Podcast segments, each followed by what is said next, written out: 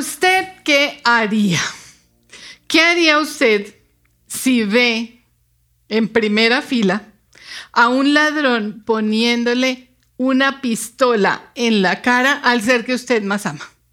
A su esposo, en este caso.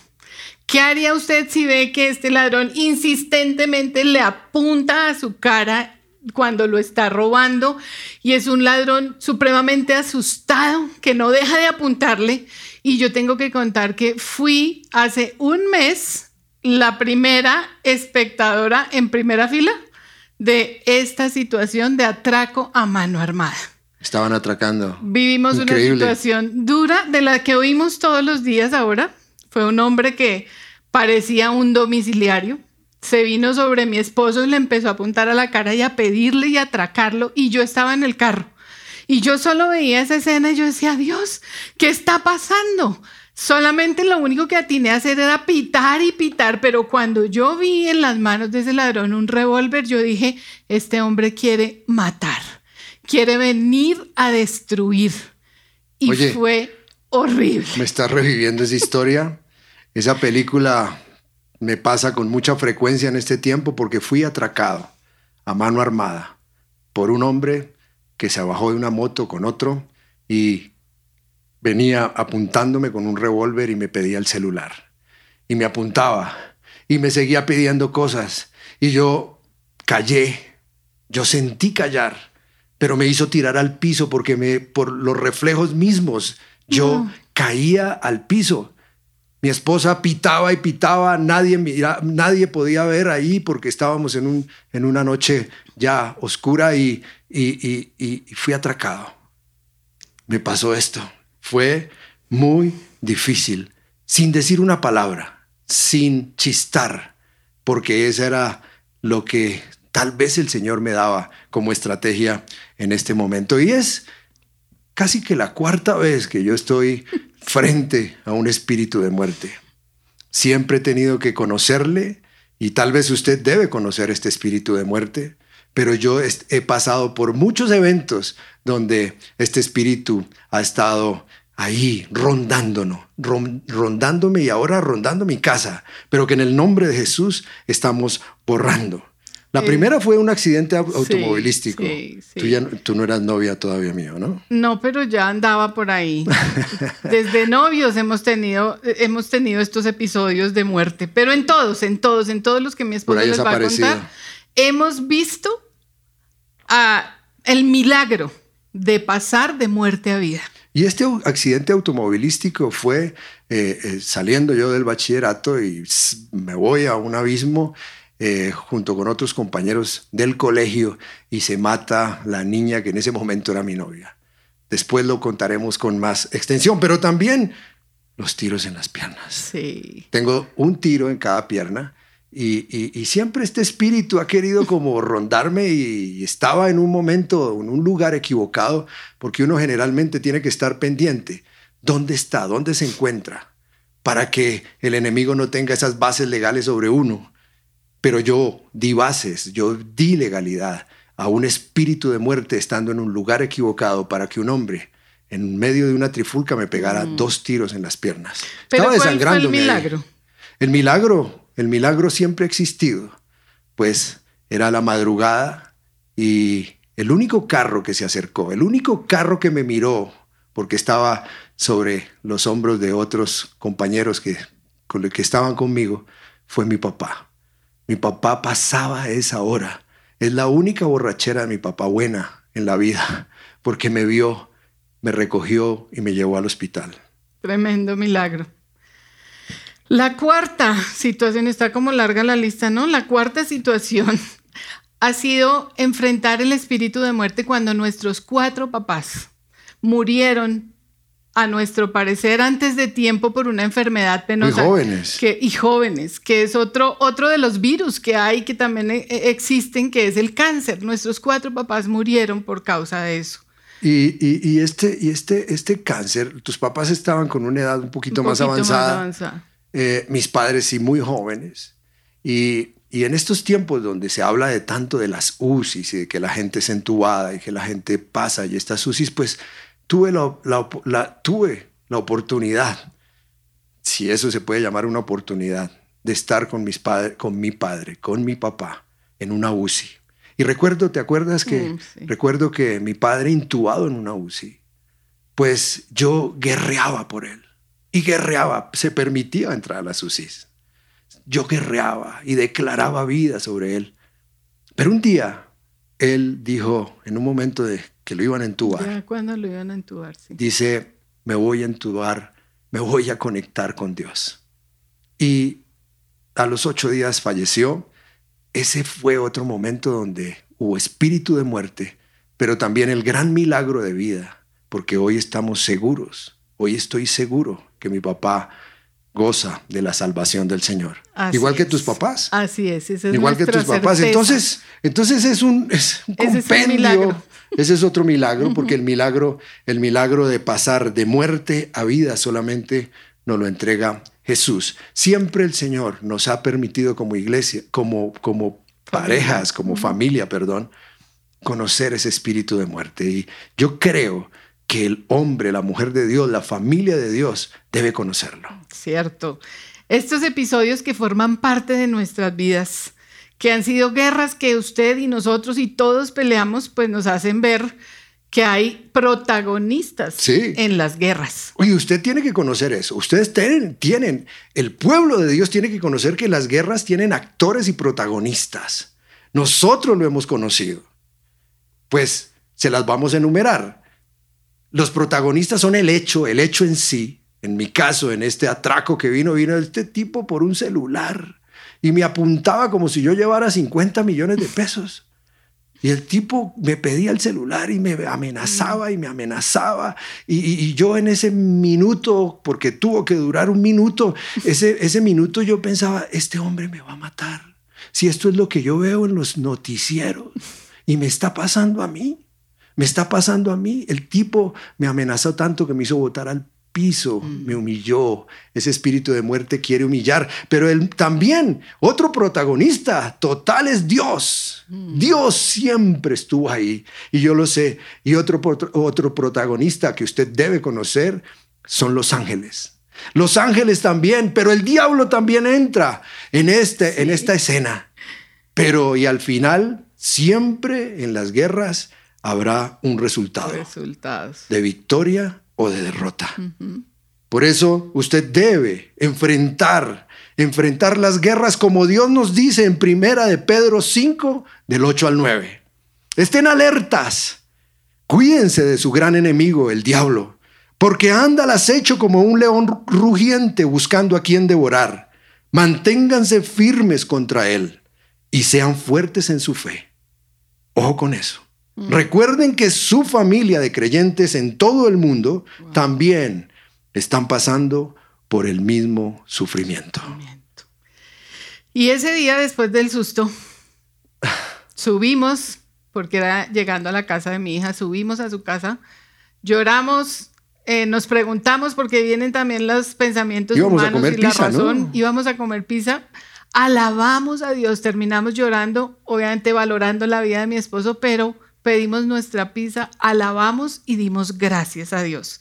Porque no somos los únicos que tenemos problemas o enfrentamos situaciones difíciles. A veces creemos que las nuestras son las más difíciles y hay gente que pasa, como dice el versículo, que está pasando por el mismo o por un sufrimiento Pero mayor. ahí tenemos que mantenernos firmes en la fe. Claro, porque el plan de destrucción del enemigo es contra los propósitos de Dios, no es solamente el celular.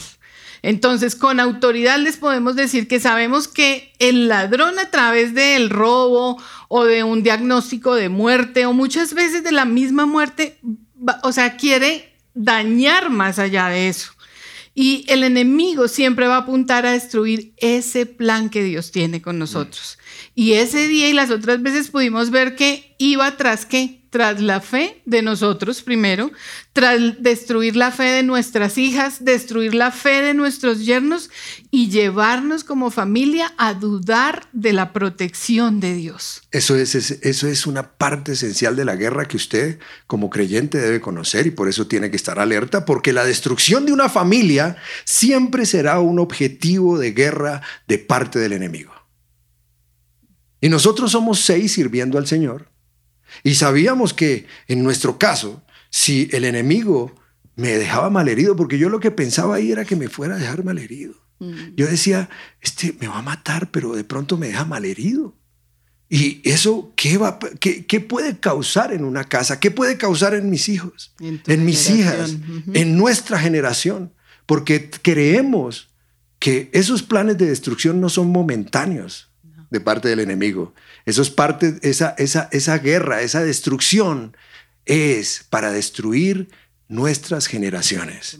Y eso es un, un plan que el enemigo siempre ha tenido como objetivo.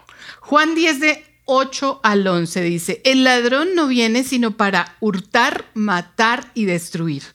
Yo he venido para que tengan vida y para que la tengan en abundancia. Yo soy el buen pastor y el buen pastor su vida da por las ovejas nos dimos cuenta que si en un momento difícil como este oímos solamente nuestra razón y nuestros argumentos humanos, esos que obviamente por la carne salen, y, pero ¿cómo así? ¿Cómo Dios permitió esto? Si oímos solamente esos argumentos seríamos ovejas del ladrón, porque estaríamos solamente en la razón. Pero verlas por encima de la razón, por fe, nos hace ser ovejas del buen pastor. Tremendo eso que estás diciendo, porque es, que, es que además muchos planes, muchos planes del enemigo vienen sobre las familias. Porque hemos visto familias que vienen a la, a la, iglesia y son restauradas de parte de Dios después de ser destruidas o de venir con vidas muy equivocadas. Pero también hemos visto familias restauradas totalmente de parte de Dios. Por eso debemos ser ovejas del pastor. Porque si seguimos en, la, en, la, esa destrucción que quiere hacer el enemigo de la fe de cada persona, también hemos visto parejas, familias que se van de la iglesia porque le echan la culpa a Dios y no se mantienen firmes en la fe, sabiendo que es un plan del enemigo destruir tu familia y tus generaciones. De acuerdo. Pero cuando pasamos por estas situaciones también se revelan cositas que hay dentro de nosotros. Por ejemplo, uno se da cuenta, o, a veces no se da cuenta más bien, dónde ha puesto su confianza y dónde está puesta su seguridad. Y a veces se pone más en cosas materiales. Y entonces, como resultado colocar nuestra confianza y nuestra seguridad en las cosas materiales, en lo que tenemos, resultamos amando a Dios por lo que nos da o por lo que nos quita. Y lo peor de todo esto es que si así lo hacemos nosotros, así estamos enseñando a nuestros hijos, a nuestra familia. O sea, permanecemos firmes en la fe por lo que el Señor nos da o nos quita. Y es que guerreamos más o batallamos aún más por las cosas que se ven, eso palpable. Mm. Si yo no hubiera soltado ese celular, ¿qué hubiera pasado? Uy, señor, no quiero pensar. O por. O resultamos eh, eh, batallando más por lo que se ve que por lo que no se ve. En este caso, la restauración, la fe, la vida eterna. Y a veces nos fijamos más en los celulares, en la, vida misma, en los carros, en el, dinero mismo. La herencia. En, una herencia, sí, eso ha pasado, ¿no? Que en lo que no se ve, en la relación con Dios, en la relación con nuestra esposa, mm. en la relación con nuestros hijos. Hemos visto iglesias incluso, hemos visto hombres, mujeres de Dios que han, se han ido porque prefieren lo que se ve a lo que no se ve. Así es. Lucas 12:15 dice, tengan cuidado, advirtió a la gente. Absténganse de toda avaricia la vida de una persona no depende de la abundancia de sus bienes. Porque a veces queremos más tener o, irnos por la codicia, por el materialismo y por la avaricia, que por lo que Dios quiere hacer en restauración, en bendición, en, en su plan y su propósito de vida eterna. Por eso Mateo 16, 26 también dice, ¿de qué sirve ganar el mundo entero si se pierde la vida? ¿O qué se puede dar a cambio de la vida. Sí. Sí. Y es que muchas veces somos desprevenidos, somos ingenuos y desconocemos cosas de ese mundo espiritual que se mueve allá, que es una lucha permanente entre Dios y el diablo, pero siempre hay un vencedor. Por ejemplo, ¿sabían ustedes somos soldados. que si somos buenos soldados, Dios nos promete ángeles y botines de guerra? Y eso lo aprendimos como familia y el Señor nos lo revelaba desde hace mucho rato, donde dentro de esos protagonistas que hemos hablado, los ángeles son parte de esa guerra espiritual, pero también los botines de guerra que podemos reclamar. Y eso es algo que es impresionante. Cuando somos soldados, cuando hay familias que son soldados, que forman parte del ejército, tienen que saber quién los acompaña y tiene que saber usted que físicamente debe estar preparado, pero espiritualmente también. Físicamente porque a Dios no se le bajan los brazos pero espiritualmente porque sabemos que tenemos ángeles a nuestro servicio. Y el Señor siempre ha querido dotar a su ejército de guerra con ángeles, pero también con resultados de botines de guerra. Y cuando revisamos eso en la palabra, eso de los botines, a veces cuando se robaban las cosas, ustedes no conocen, ustedes son más jovencitos, pero se robaban el botín. Pues el enemigo también quiere robar botines de guerra. Y por eso usted tiene que saber que Él envía ángeles a nuestra ayuda. Pero también tiene botines de guerra para usted y medallas de guerra. Yo quiero ponerte una medalla hoy. ¿A mí? Claro, porque tú aguantaste. Ay, sí, yo me la merezco. No, aquí nomás. Aquí nomás. Porque esa medalla hizo que tú no decayeras en tu fe mm. y que tú aguantaras esa esa escena de primer plano de guerra espiritual. Pero quiero hablar de los ángeles que yo vi. En ese momento yo no vi unos angelitos como los que nos dibujan en televisión o en los libritos o en los cuentos. Yo vi unos ángeles guerreros, guardianes, protectores defendiendo no con alitas por ahí que se queden enredados no, en los de los dibujitos. Yo vi unos angelotes, unos señores ángeles. Y me encanta este versículo de Hebreos 1, 6, 7 que dice, pero con respecto a los ángeles, Dios dice, él envía a sus ángeles como los vientos y a sus sirvientes como llamas de fuego. Y el Salmo 34, 7 también habla de ellos. Dice, el ángel de Jehová acampa alrededor de los que le temen. Y eso fue lo que yo vi. A los ángeles no los podemos adorar ni ocupan el lugar de Dios. Eh, los ángeles son enviados para nuestra ayuda, para cuidarnos. Nosotros se los debemos pedir al Señor. Y yo vi tremendos ángeles en esa escena. Ese versículo de, de Salmo 34 que dice que el ángel de Jehová acampa alrededor de los que le temen pues esa es la gran característica de un soldado, de una soldada, si se me permite el término. usted que es una que esto es una familia que está dispuesta a la guerra espiritual. Un soldado es aquel que teme al Señor. Un soldado es aquel que busca santidad. Y un soldado es aquel que tiene puesta la confianza en Él. Y nosotros como familia hemos intentado hacer esas tres cosas. Quizá por eso Mm. Quizá por eso vinieron esos ángeles tan grandes que vinieron y que tú y yo sabemos que vinieron a hacer un forcejeo total con este hombre para que no me eliminara. Pero también los botines de guerra son espectaculares dentro de la guerra porque ese, eso es cuando tenemos la gran capacidad de tomar, de arrebatar, de despojar al enemigo de lo que él quiere robarse. En este caso era la vida. Pero esos botines de guerra que están nombrados en todas las guerras que ustedes ven en la palabra de Dios, en el Antiguo Testamento, hemos visto cómo los botines de guerra siempre formaron parte de la guerra espiritual. Y nosotros como familia siempre hemos pedido a nuestro Dios botines, de guerra. Yo quisiera usted que allá, allá en su casa, usted dijera, Señor Jesús, Señor, oh Dios, danos los botines de guerra. ¿Cuándo vienen esos botines de guerra? ¿Cuándo vienen? Importante. Pues, pues cuando hemos guerreado, cuando hemos hecho las cosas como Dios dice, cuando hemos obedecido, cuando hemos, obedecido, cuando hemos servido como Dios quiere que sirva, cuando hemos guerreado las batallas que Dios quiere que batallemos, porque no todas las batallas el Señor nos las manda a guerrear. Entonces, Pero ojo, porque el enemigo también quiere sus botines de guerra, también viene detrás de un botín.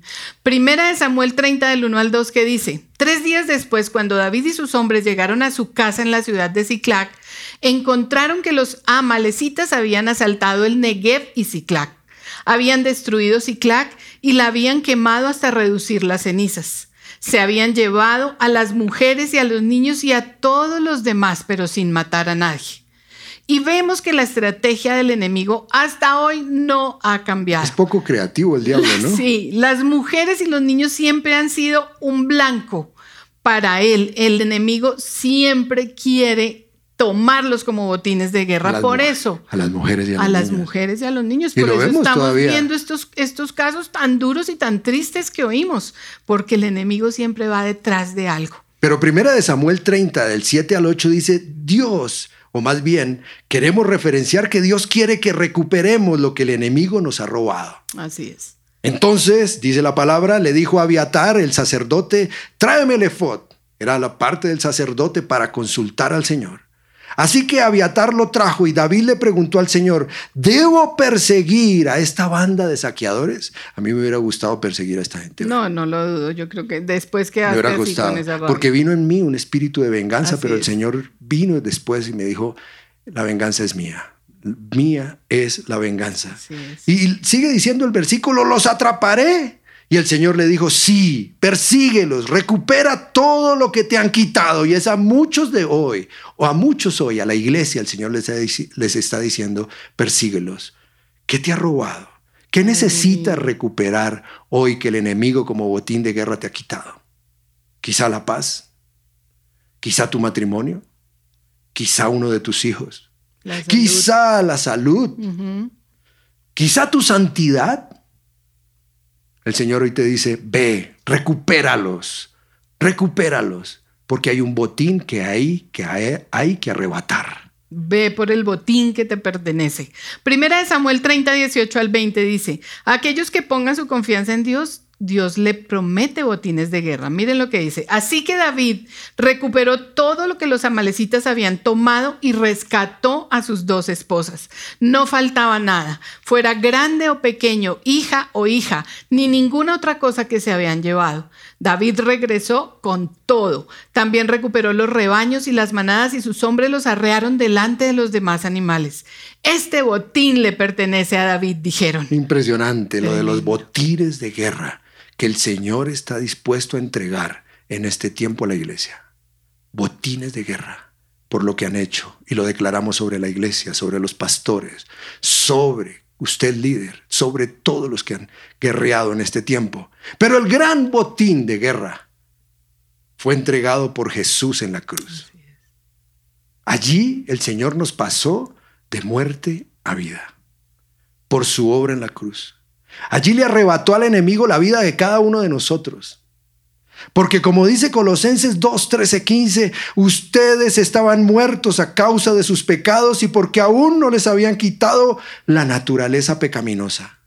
Entonces Dios les dio vida con Cristo al perdonar todos nuestros pecados. Él anuló el acta con los cargos que había contra nosotros y eliminó clavándola en la cruz. De esa manera de- desarmó al enemigo, a los gobernantes, a las autoridades espirituales, los avergonzó públicamente con su victoria sobre ellos en la cruz. Impresionante ese Ah. botín de guerra. Así. Un botín de guerra que no lo Solo- concedió a nosotros, pero que él arrebató en la cruz al Solo enemigo. podemos decir gracias, Dios. Gracias, Señor. Con- ante ese botín que se ganó en la cruz. Y podríamos ir concluyendo que detrás de esa muerte, de un diagnóstico, de cualquier accidente, cualquier cosa, hay esa, eso produce una esperanza de vida. Milagro. Ahí sucede el milagro, correcto.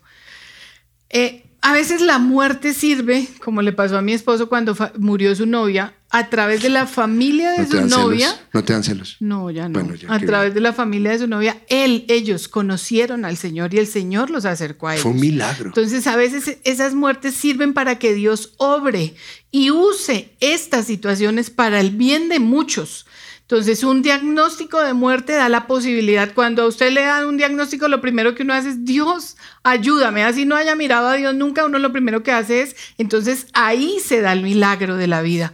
Por eso es importante que nosotros tenga, eh, perdón, tengamos, no, contemos, sí, tenemos que contar los milagros, los testimonios, porque así impedimos el plan de destrucción de la fe de muchos y así hacemos famoso el nombre de Jesús. Entonces, hoy queremos contarles otro testimonio, ya no el de muerte, este es de vida, o sea, hoy contamos los cuatro nuestros. Ese testimonio que vas a contarte. Pero este testimonio es hermoso para Te ha marcado, te ha marcado y, y nos ha marcado como familia, como esposos, porque estábamos los dos, pero usó a mi esposa.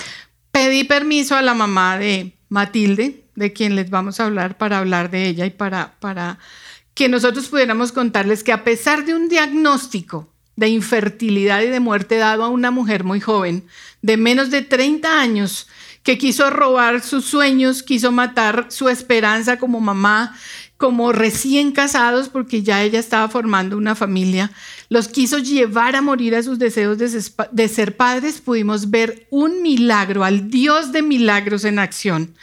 Esta mujer no la encontramos en nuestro viaje a Israel y eh, no la conocíamos. Y ella un día nos contó su historia y nos dijo, pastores, a mí me, determinaron una enfermedad que se llama ovario precoz, una falla ovárica que no, no puedo menstruar, llevo muchos años sin menstruar y mis ovarios, como me dicen los médicos, son dos uvas pasas. Pero yo he soñado toda mi vida con ser mamá. Y el Señor nos puso un amor especial y nos dolió tanto el corazón de ver esta historia que ella dijo, quiero que oren por mí. Les dijimos, sí, vamos a orar. Pero, yo no fui tan sensible como tú en ese momento. Pues me lo contó más de mujer a mujer. Sí. Entonces le dije, vamos a orar antes de hacer esa oración y vamos a orar con fe y poner nuestra confianza. Yo estaba ahí de espectador. Sí. Y, esa oración la hicimos en Belén, donde nació Jesús, en la puerta de la iglesia de la Natividad. Ahí le dije, aquí vamos a orar y vamos a orar con fe. Y oramos y seguimos nuestro tour y esa noche ella vino corriendo cuando estábamos cenando y nos dijo, llegó mi periodo. Yo no entendía. Él no entendía porque habíamos orado con fe y ella dijo, llegó mi periodo. Llegó, llegó, Esto es un milagro. Llevo muchos años. Llevo muchos años. Y hoy queremos mostrarle la foto de ese milagro que se llama Matilde. Impresionante. Ella llegó aquí a Colombia, se casó y al mes le confirmaron que estaba embarazada. Qué linda. Entonces Matilde se llama el milagro, el milagro de vida.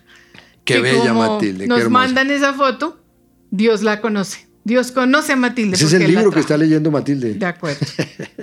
Primera de Juan 3:14 dice, nosotros sabemos que hemos pasado de la muerte a la vida porque amamos a nuestros hermanos. Y nosotros estamos aquí hoy realmente para que usted sepa, sabemos que usted lo sabe, que nosotros el amor que el Señor nos ha entregado es para pasar a otros de muerte a la vida. Porque la palabra de Dios dice que si permanecemos sin ejercer ese amor, el que no ama permanece en la muerte. Por eso este milagro nos impactó tanto, porque pasar a esta familia, que el Señor nos usara, porque es un milagro del Señor, pero que el Señor nos usara como lo va a usar, la va a usar a usted, lo va a usar a usted, para que en el amor que el Señor les ha entregado, pasen a otros de muerte a vida, ese será el gran milagro, el gran milagro que Dios está esperando de nosotros en estos tiempos. Así es. Entonces, cada uno de nosotros debe ganar, ganar a muchos, que arrebatárselos al enemigo y pasarlos a esa nueva vida que es con Cristo. Dios es real, su amor es real. Y su amor es el que nos pasa no solo de muerte a vida, sino que nos pasa de muerte a vida eterna. Y esas son las cosas que realmente importan. Efesios 2 del 4 al 5 dice, pero Dios es tan rico en misericordia y nos amó tanto que a pesar de que estábamos muertos por causa de nuestros pecados, nos dio vida cuando levantó a Cristo de los muertos. Es solo por la gracia de Dios que ustedes, que nosotros hemos sido salvados. Y ante eso solo podemos decir, gracias Dios. Y no solamente esa vida física, sino de esa vida espiritual, porque el Señor está pendiente de nosotros. Por eso, hoy es un gran momento para que usted pase de muerte a vida. Cierre sus ojos ahí donde está. Porque hay momentos que son para orar. Pero hay otros momentos para guerrear contra los espíritus de muerte. Y hoy estamos orando, pero también estamos guerreando por toda adversidad, por toda esa instancia que el enemigo, mediante espíritus de muerte, quiere colocar en nuestras casas, en nuestras vidas, en nuestra economía, en nuestras emociones. Hoy decidimos enfrentarlos porque sabemos quién es el vencedor. Decidimos enfrentarlos porque sabemos que con los actores de guerra, en la escena estás tú, Dios. En la escena están tus ángeles. Hoy clamamos ángeles a nuestro alrededor. En la escena hay un resultado de victoria hay un botín de guerra que tú quieres entregar a cada uno de tus soldados, de tus soldadas, de tus familias. Señor, que tengamos la gran capacidad de ir por el botín de guerra. Porque, Señor, hemos temido al Señor. Te hemos temido, te hemos respetado. Hemos querido hacer todo lo que tú dices. Señor, míranos.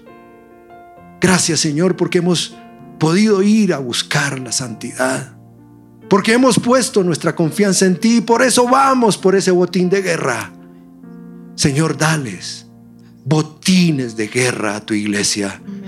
Lo pedimos en el nombre de Jesús.